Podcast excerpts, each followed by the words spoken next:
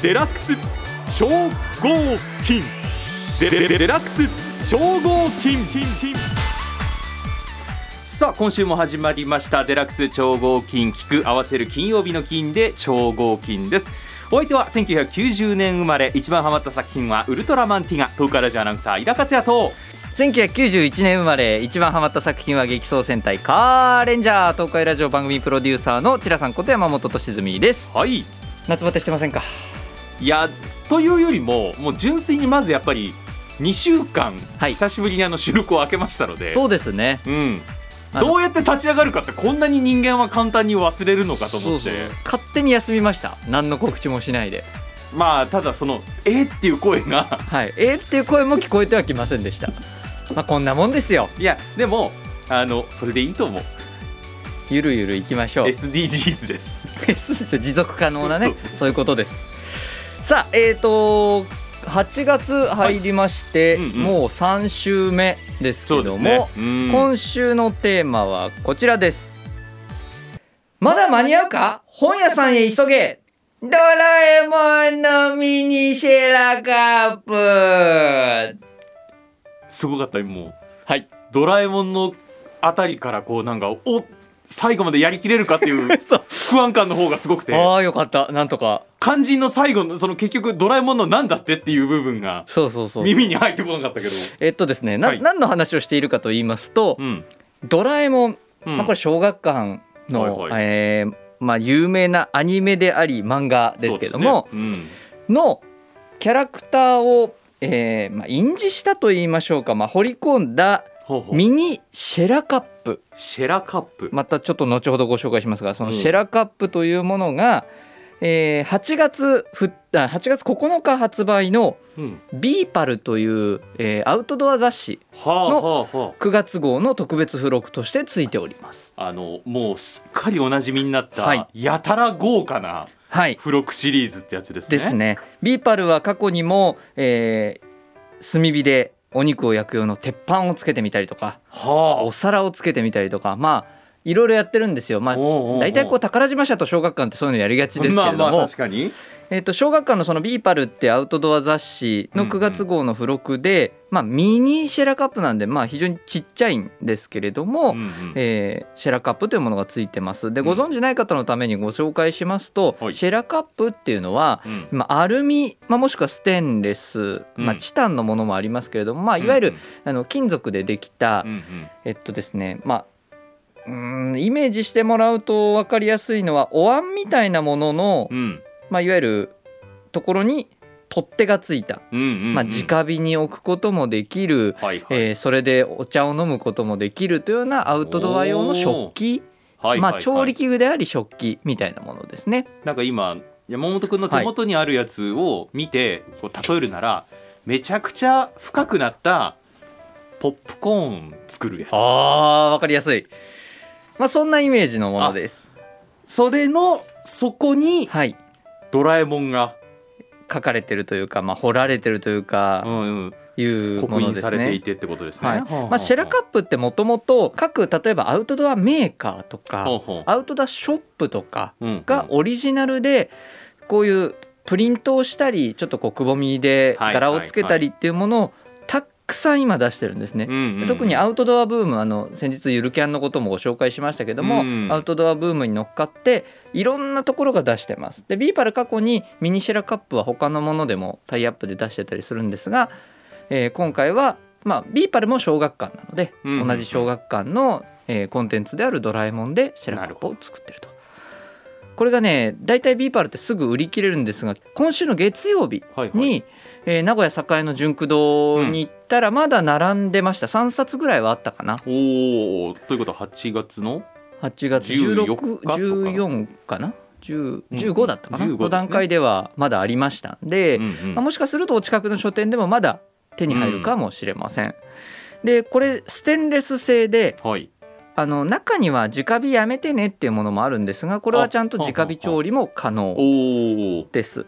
で、まあ、シェラカップ自体例えばどう使うのとそんなうん。アウトドア好きじゃない。ドラえもんは好きだけどアウトドア好きじゃないどう使うのっていうと、まあ、例えばホットプレートで調理をする時とかにこのシェラカップにチーズを入れてホットプレートの上に置いておくとはあ。チーズフォンデュできたりとか。なるほどね。直火ができる分そういう使い方もできますし、うんまあ、100ミリリットルちょっとうんしか入らないんで、うんうん。まあ、逆にその小ささを生かして、まあ温めときたいソースとかあを入れたりっていうのもあいいですね。いいかもしれないですね。ご自宅でも十分使っていただけると思います。うんうん。まあ、あと金属で冷たくなるのでうん。冷たいものを入れて飲むと飲み口も冷たかったりして、ああそっかそっかそっか。はい、いいと思います。冷たい時にもいいっていうのはいいですね。そうなんですあよ。あそうか。それはちょっと温めることしか考えてなかったから。そう。なのでアウトドアやられる方で、まあ、例えばこれでうん、ロックの焼酎飲まれるとか。いうああ方もいらっしゃいます。金ですねじゃあ、はい。まあまさに今のアウトドアブームの、うん。まあ、一つアイコン的なものとしてシェラカップ、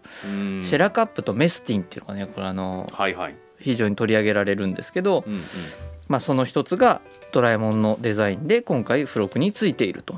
刻印できるっていうのがやっぱり各メーカーオリジナルですよっていうのをそうですね。ね PR しやすいから。有名なスノーピークも出してますし、えっ、とまあコールマンとかその辺も出してます、いろんなとこが出してます。でちょっと調べてみたんですよ。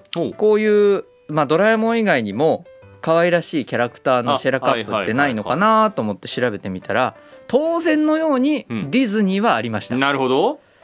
ミッキーもそうですしでうん。ミッキーもねこれ多分あの昔のミッキーと言いましょうか。はいはい。あの蒸気船ウィリーとかの頃の、はい。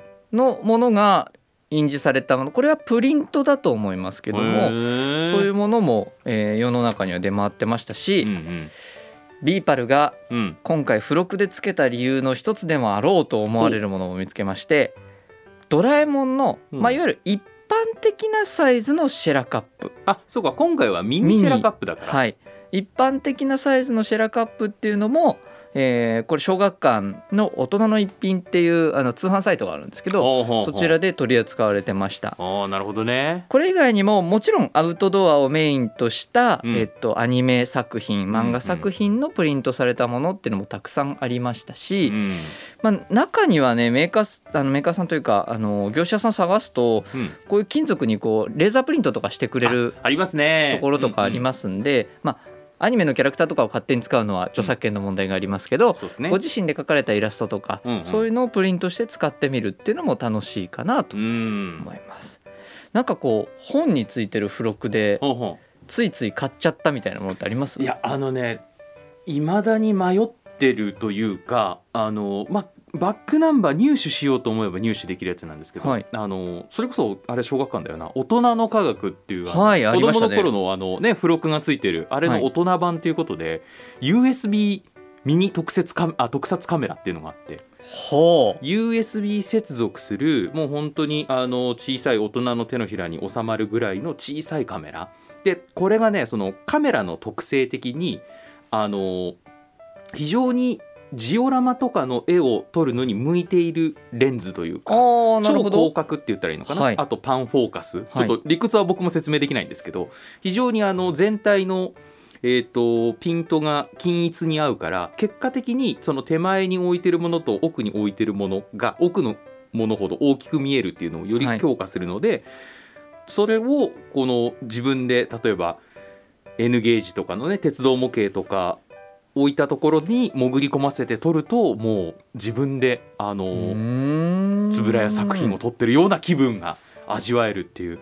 あれはねちょっと迷ってますね。はあそれが大人の科学の付録だったんですそうそうそうそうそうそう。でなおかつ当然その本にはこれを使ってこう撮るとこうなるっていうのがああなるほどなるほどあのねなぜ迷ったかっていうと当時僕はあのノートパソコンを使わない派だったんですね。というはいかパソコンを使わないで別にスマホとタブレットでいいじゃないか派だったので持ってなかったんですが最近ノートパソコンを購入したので、はい。USB の使い道ができおたんですよね。なるほど。そうだからあ待てよと思ってなんだったら今話しながらそうか。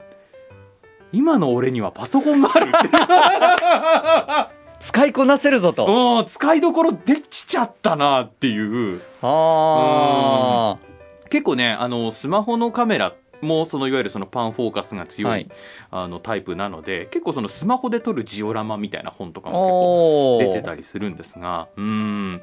それがね買ってはないんですけどすごく買いたい一品ですね。なんか特撮趣味にちゃんとつながってますね。いややっぱアンテナの強度がい すごくね。やいやいやいや。まあこういう付録ものって結構、なんていうんですかね。カバンとかはいはいはいはい。ミニ財布とか。もうだって枕とかあるでしょ。そうそう。めちゃくちゃいろいろあるじゃないですか。なんかうん。最近驚いたのは、うん。コンビニエンスストアの本の欄に行くとはいはいはいはいもはや付録だけみたいなの売ってません？ありありますね。ありますね。本はと思ったらこうなんかめくったらまあ一応なんかなんか23ページついてますみたい冊子があなるみたいな。あそれで言うとね、はい。あったわ僕。付録目当てで買うの。えっ、と遊戯王カードです。遊戯王カードって付録でついてるんですか？あるんですよ。それこそね集英社が発行している V ジャンプっていうのがありまして、あの時々それこそ「週刊少年ジャンプ」の方にもついたりするんですけどあのこれがまたねやっぱり買ってほしいじゃないですか雑誌を。ね。となるとですよやっぱその雑誌についてくるカードっていうのはもちろんその普通に発売されてるパックのカードに比べてもちょっと効果が強いとか。あーなるほどあとちょうど同時期に発売しているパックのシリーズと連動してる効果にしてあってはよりこの通常パックを買ってると本の付録の方も欲しくなるし本の付録も欲しいと通常パックの方もじゃあちょっと使ってみるかみたいな感じ。なるほど、ね、これがねうまいことだから今回のあの BE-PAL とドラえもんの関係ですよね。ね。じ小学館だからっていう。はいでこれがね遊戯王カードっていうのはルール上同じカードは3枚まではい。一度の、あのー山札としはい。て使えるんですね。いわゆるデッキというののそうです中に入れられるわけですね。デッキに入れられるわけですよ。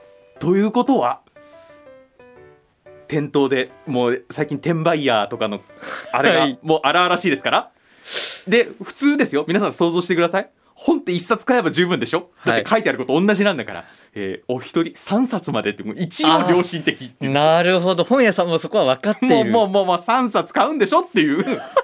ただ、えー、と本当に店によってはもう本当にみんなに行き渡るように一人一冊っていうところもありますうしこれがね子供の趣味に足を突っ込んでる大人の悩みというか両親の呵責なんですけどあ全然買えますよ3冊。大人だから。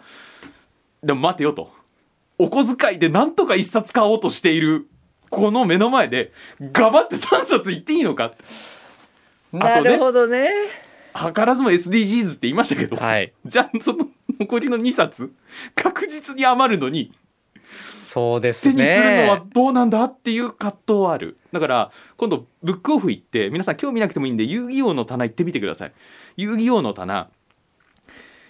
1234567777890みたいな巻になってる時があるんですよ。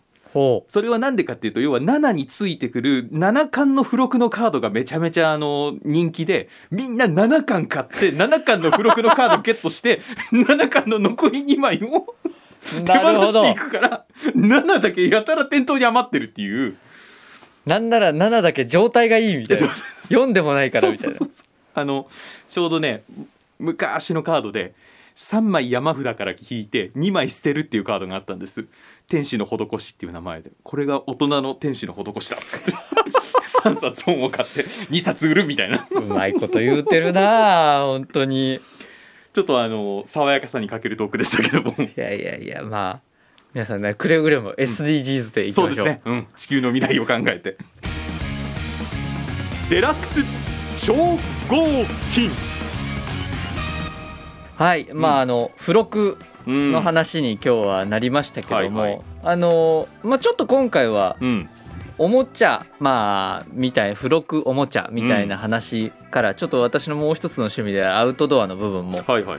まあお聞かせできたかなとはうん思います。まあこうやってなんか今アウトドアもブームです。うんうん。でまあ子供たちのアニメっていうのはブーム関わらずずっと何かしらがこう流行ってるわけですけどどこかでこうやってリンクしてくるとそうですね。また相乗効果で面白いものが生まれたりとか、まあ、新しい需要、うんうんうん。まあ、これドラえもん好きでアウトドアしてない人に対してもまたこのシェラカップっていうものが、まあ、市民権を得ていくみたいな流れになって楽しいんじゃないかなと思います。はい、ということで番組の感想はですねぜひ皆さんハッシュタグ超合金はいえー、聞く合わせる金曜日の金で超合金です。ハッシュタグ超合金でぜひつぶやいてください。ということでここまでのお相手は東海ラジオアナウンサー井田克也と東海ラジオ番組プロデューサーのチラさんこと山本俊純でしたまた来週。